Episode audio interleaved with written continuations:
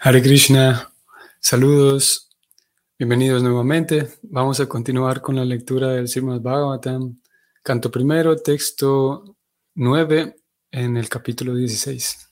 Om Namo Bhagavate Vasudevayam. Om Namo Bhagavate Vasudevayam. Mandasya Manda Pranyasya. Vayomanda Yusaschavai Nidraya Hriyate Naktam Divacha Karmavin. Traducción.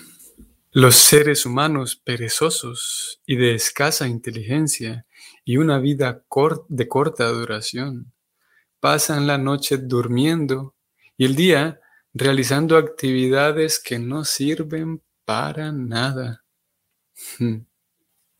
El significado es el siguiente.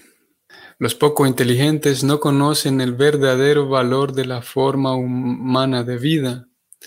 La forma humana es un don especial que la naturaleza material da mientras le impone al ser viviente las estrictas leyes de los sufrimientos. Dicha forma es una oportunidad de obtener el máximo beneficio de la vida, es decir, salirse del enredo de los reiterados nacimientos y muertes. Los inteligentes cuidan este importante don, esforzándose tenazmente por salir del enredo. Pero los poco inteligentes son perezosos e incapaces de valorar el don que representa el cuerpo humano para lograr la liberación del cautiverio material. Ellos se interesan más en el mal llamado desarrollo económico y trabajan muy arduamente durante toda la vida, tan solo en aras del disfrute de los sentidos del cuerpo temporal. El disfrute de los sentidos también se los permite la ley de la naturaleza a los animales inferiores. Así pues, el ser humano tiene destinada al igual una cierta cantidad de disfrute de los sentidos, según su vida pasada o presente. Pero uno debe tratar de entender claramente que el disfrute de los sentidos no es la meta última de la vida, de la vida humana. Aquí se dice que durante el día uno trabaja, entre comillas, para nada, porque el objetivo no, no es más que el disfrute de los sentidos. En las grandes ciudades y pueblos industriales podemos observar en particular cómo el ser humano trabaja para nada. Hay muchísimas cosas que fabrica la energía humana, pero todas ellas son para el disfrute de los sentidos y no para salir del cautiverio material. Por eso se les designa aquí como perezosos, desafortunados y de una vida muy corta, de una vida corta. Este es el fin del significado. Bien, hemos leído algo interesante, bastante interesante y bastante fácil de, captar la idea, ya que no es un tema nuevo en, nuestro, en nuestra cultura o en nuestra sociedad. Todos lo sabemos bueno, tal vez no todos lo sabemos, pero con cierta facilidad podemos llegar a percatarnos del hecho de que hay mucha, voy a volver al texto, el texto habla de seres humanos perezosos y con escasa inteligencia, y aparte una vida de corta duración.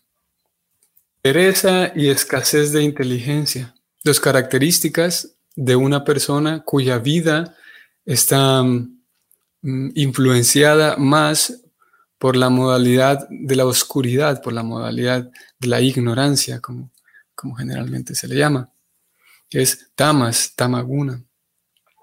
Sus actividades, su forma de comer, su forma de hablar, su relacionamiento con los demás, la forma en la que se gana la vida, sus hábitos en general, están más eh, guiados por la ignorancia, y eso da como resultado eh, estos dos, estas tres cualidades o características que hemos leído.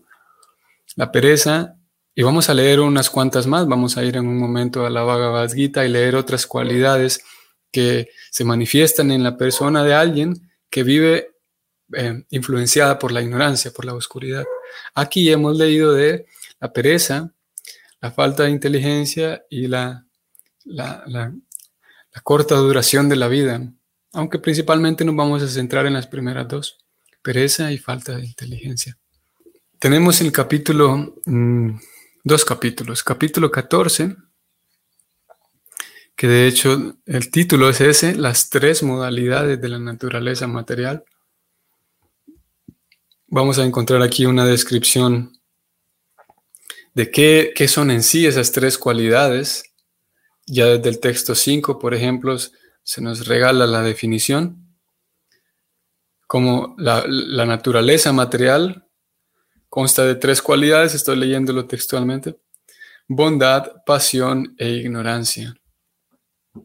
Y esas tres cualidades, bondad, pasión e ignorancia, como nosotros ya sabemos, e-, ellas mm, permean todo, no hay nada que, que, exista fuera de estas tres cualidades. Todo lo que existe, desde los horarios del día, desde la forma en la que vivimos, desde lugares a los cuales asistimos, de música que escuchemos, todas las actividades, todos los lugares, todas las cosas, todo está influenciado ya sea por la bondad, pasión o ignorancia.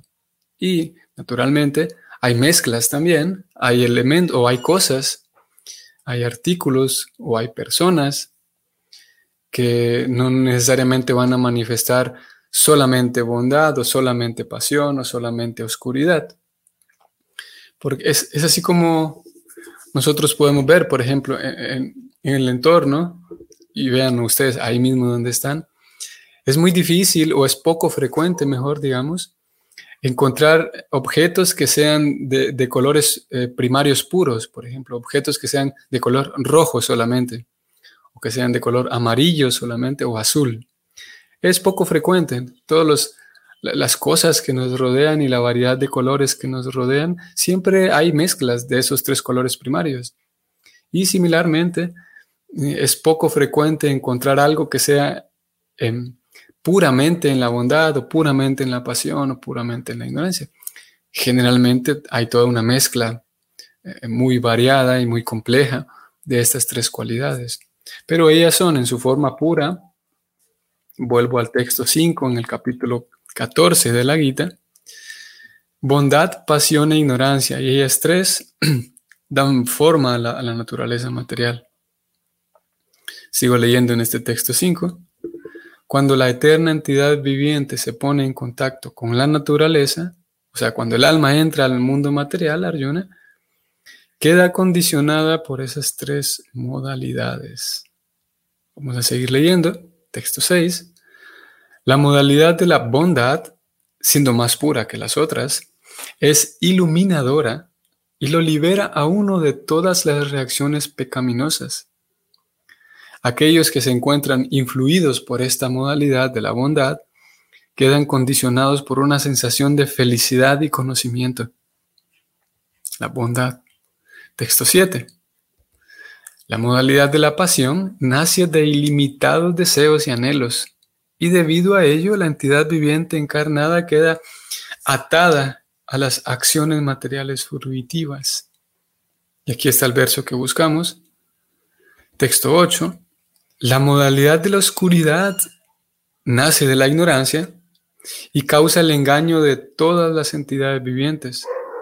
Los resultados de esa modalidad son la locura, la indolencia, el sueño, todos ellos, locura, indolencia y sueño, atan al alma condicionada.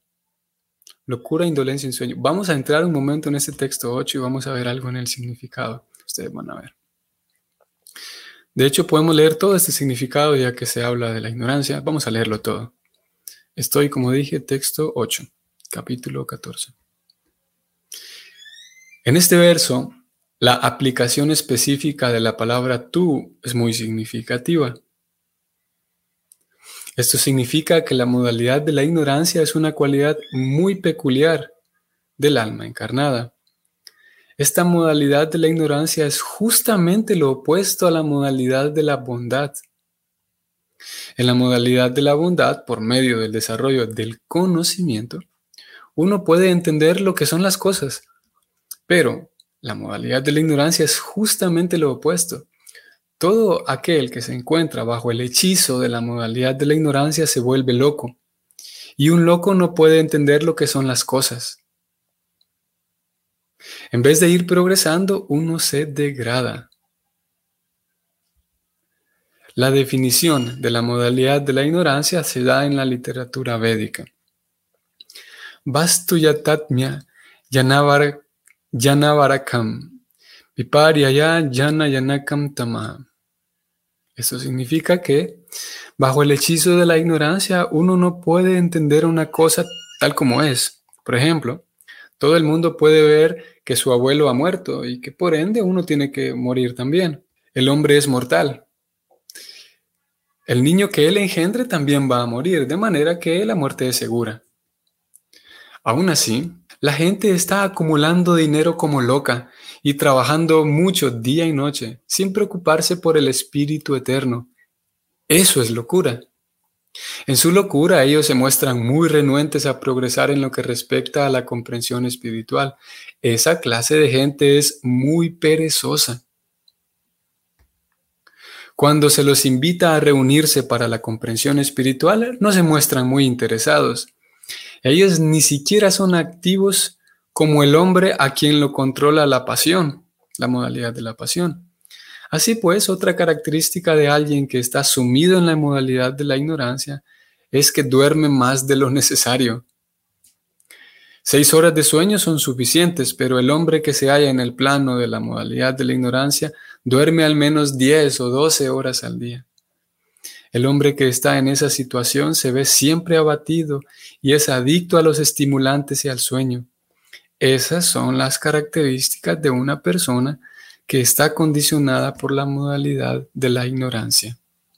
Muy interesante. Voy a compartirles ahora otro texto más. Vamos a ir ahora a 18-28 de la Gita también. Dice así el verso. La persona que trabaja, que siempre está dedicada a un trabajo que va en contra de las escrituras, que es materialista, obstinado, engañador y experto en insultar a los demás, que es perezoso, nuevamente aparece la pereza, siempre está malhumorado y es moroso, se dice que está en el plano de la modalidad de la ignorancia.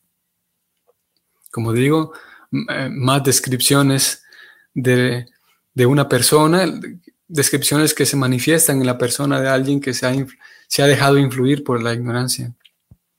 Vamos a leer también el significado. En las disposiciones de las escrituras encontramos qué clase de trabajo se debe realizar y qué clase no se debe realizar. Aquellos a quienes no les importan esos mandatos se ocupan en un trabajo que no se debe hacer y esas personas son por lo general materialistas. Ellas trabajan según las modalidades de la naturaleza y no según las disposiciones de las escrituras. Esa clase de trabajadores no son muy amables y por lo general siempre son astutos y expertos en insultar a los demás. Ellos son muy perezosos. Aunque tienen un deber, no lo hacen bien y lo ponen a un lado para hacerlo más adelante. Por lo tanto, se ven malhumorados. Ellos son morosos. Cualquier cosa que se pueda hacer en una hora la arrastran por años. Esos trabajadores están situados en el plano de la modalidad de la ignorancia. Nuevamente, descripciones acerca del, comportamiento, podríamos decir, ciertas características humanas. Aquí aparece algo que voy a subrayarlo, que particularmente a mí me llama mucho la atención. Aunque tienen un deber, no lo hacen bien y lo ponen a un lado para hacerlo más adelante. Lo que hoy por hoy o llamamos o llamaríamos técnicamente el procrastinar, que es una es, muy fácil tener algo que hacer y simplemente hacerlo más tarde. Y aparte, uno tiene algo que hacer y no lo hace bien, lo deja para más tarde. Y es curioso, ustedes pueden ver aquí cómo Prabhupada eh, vincula eh, o, lo vincula el hecho de estar malhumorado con el haber dejado actividades, haber dejado deberes mal hechos o no haberlos hecho, no haberlos ejecutado. Ya que él lo pone como una conclusión. Él dice, por lo tanto, se ven malhumorados. Es algo, mm, como digo, muy interesante que podemos orbitar ahí sobre la psicología, porque se describe en muchas, eh, que en muchas ocasiones, en muchos casos, cuando hay cuadro de depresión, por ejemplo, una de las maneras en, las cuales uno puede em, respirar un poco y salir un poco a flote cuando hay un cuadro de depresión es el ponerse al servicio de otros, el ponerse, por un lado, el ponerse al servicio de otros, voluntariamente hacer algo que agrade a otros, eso por un lado, y por otro lado también se relaciona, en algunos casos, la depresión con falta de metas, con la falta de, objetivos y metas. Y en la medida en la que hay eh, metas y objetivos y la persona se mantiene trabajando por ellos, entonces naturalmente hay una satisfacción en la persona. Claro que aquí podemos también hacer un paréntesis y, y analizar a profundidad este tema, que hoy no es el tema principal. Solo podemos decir que obviamente hay metas y objetivos que eventualmente cuando yo los consigo me frustro también. Y en este marco del texto que estamos hablando, sabemos que hay metas y objetivos que no penetran hasta el alma, sino que simplemente son objetivos sociales, digamos, o intelectuales que no dan plena satisfacción al alma. Sin embargo, incluso antes de hablar de en un plano espiritual, aún así en un, a nivel material, digamos, e intelectual, si la persona tiene metas, objetivos y va y los consigue, entonces naturalmente va a estar más feliz. Es, una ecuación casi, es casi matemática exacta. Si alguien tiene metas, objetivos, va a encontrar una, una satisfacción simplemente en ejecutarlos y haber conseguido su objetivo. Y claro, si le sumamos aquí también el hecho de vivir y expresar su, su vocación, sus actividades que son naturales, al menos como un hobby, digamos, pero de alguna manera expresar actividades que le son naturales a la persona, eso también sumará a los factores que harán que esté más feliz. ¿no? Menciono todo esto porque eh, aquí la forma en la que Prabhupada estaba vinculando el, el mal humor, el estar malhumorado, es muy interesante cómo lo vincula con la pereza, con el tener un deber pero ni siquiera hacerlo, hacerlo a medias y dejarlo para más adelante eso causará entonces que esté malhumorado. Y por último, ellos, estas personas influenciadas por la ignorancia, son morosos. Cualquier cosa que se puede hacer en una hora la arrastran por años. La forma en la que lo expresa aquí el significado pudiera parecer hasta una exageración. Sin embargo, sabemos que hay, hay casos así, ¿no? Hay, eh, y, posiblemente en eh, casos, personas que, en quienes pudiéramos nosotros pensar que a alguien que le ocurre esto, a nosotros mismos tal vez, eh, un malentendido, por ejemplo, una disculpa que le puedo pedir a alguien por algo que yo creo que hice mal, y la llevo arrastrando por años, y, eh, sabemos, ¿no? Hay personas que se, les acaba la vida, termina su vida y con aquella cosa no resuelta, algo que pude haber pedido disculpas en un momento o una deuda que le debo tanto dinero a tal persona y algo que lo pude haber hecho en, rápido. Y eso, como digo, no es tan difícil de observarlo. Todas ellas son cualidades de la ignorancia. Y es muy interesante, como digo, eh, eh, ayer yo describía como eh, ciertas, mm, mm, ciertas dimensiones del conocimiento trascendental por un lado se abarca las descripciones de Dios, la teología, todo lo que tiene que ver con Dios, pero también este sistema de Bhakti le informa al estudiante, le informa a uno cómo uno puede llevar una vida más sintonizada, digamos, una vida limpia o una vida en la bondad, usando el lenguaje de la Gita. Por lo tanto, este sistema de Bhakti no es solamente, no es en ese sentido una religión que le pide a uno que asista a los domingos y ya está sino como estamos leyendo aquí en este texto 18-28, hay suficiente información mediante la cual uno puede llevar una vida de lo más pura, de lo más inteligente, de lo más sana. Y tanto así que, siendo, estoy leyendo aquí de la Gita, la Gita que si recordamos, por ejemplo, si recordamos nosotros que ese libro, esa conversación entre Krishna y Arjuna se estaba dando justo antes de pelear.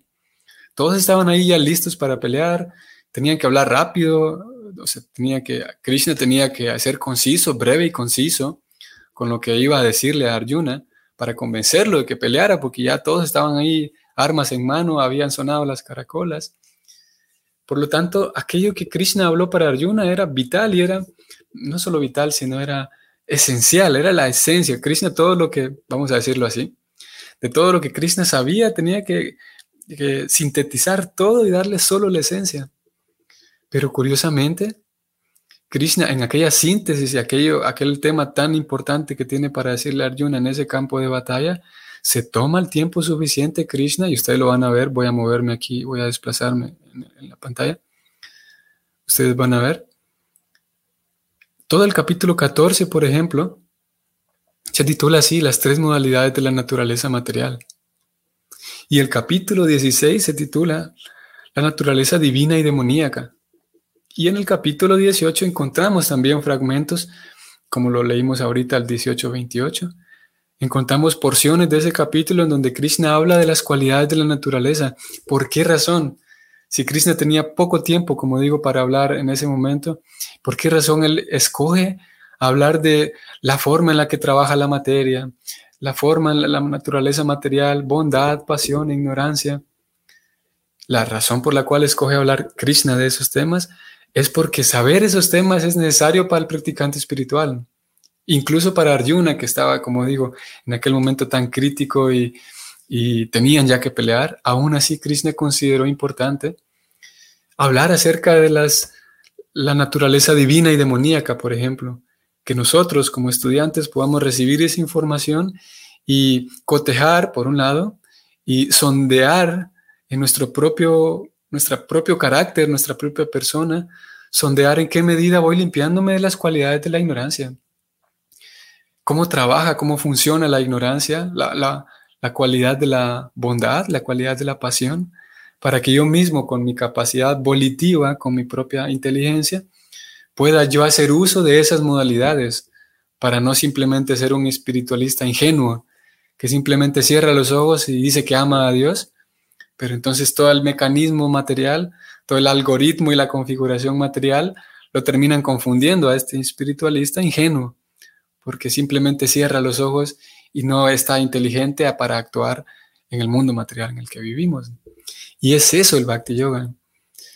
Nos da suficiente información para que en nuestra vida misma uno no se duerma y, y se duerme en los laureles, digamos, y, y nuestra vida termine siendo em, influenciada y arrastrada por, en este caso, las modalidades de la naturaleza. Y como acabamos de leer en el 1828, voy a ir allá nuevamente, estas descripciones se dan para que uno preste atención a su propio comportamiento. Las palabras que aquí se utilizan, curiosamente, si ustedes prestan atención, se utiliza mucho, o en tres ocasiones precisamente, esta palabra manda, Manda Sia es la primera. Manda, manda pragyasya. Vayo manda. Y esa palabra manda se traduce como perezosos en esta primera acepción. Escasez, pereza, indolencia, apatía también. Y son características, como digo, que están presentes eh, en, en, una medida o en otra, están presentes en nuestra propia vida. Eso por un lado, se nos da esa información para que sepamos reconocerla nuestra propia vida y muy importante, para que sepamos reconocer esas características en otras personas, para que al momento de yo desenvolverme en ciertos ambientes pueda reconocer esas características en otras personas y tener cierto, cierto eh, em, criterio para cómo relacionarme con estas personas que manifiestan esas cualidades. No con, eh, no con rechazo insano, no con eh, no con un sentimiento de superioridad, sino simplemente para cuidar mi propio bienestar espiritual. Siempre actuando con cordialidad, siempre actuando con, empatía, siempre actuando con, con gentileza, pero despierto siempre con inteligencia a reconocer esos elementos que se manifiestan en la vida de otras personas, en la mía también. Para, ¿Por qué razón? Porque en la medida en la que yo comparto mucho tiempo con, con una persona que está muy influenciada por la ignorancia, en la medida en la que yo eh, me abro mucho y tengo mucha confianza con una persona con estas cualidades, eso va a afectar mi progreso espiritual. En muchas ocasiones la mejor manera de, de, convivir, digamos, con una persona que tiene estas cualidades de la modalidad de la ignorancia muy evidentes, la mejor manera en muchos casos es simplemente tomar distancia, ofrecer cordialidad y respeto y, gentileza cuando haya necesidad de, interactuar, pero nunca ofrecer eh, amistad abierta, nunca ofrecer confianza, porque esas cualidades entonces van a terminar adentrándose en mi forma de ser, en mi personalidad, en mi carácter, y eso va a traer, como ya leímos, también indolencia y sufrimiento y etcétera. Aparte que va a impedir nuestro progreso espiritual. Ok, entonces vamos a detenernos aquí. Espero que sea un día agradable para ustedes. Hoy viernes y nos vemos mañana. Que tengan un bonito día. Hare Krishna.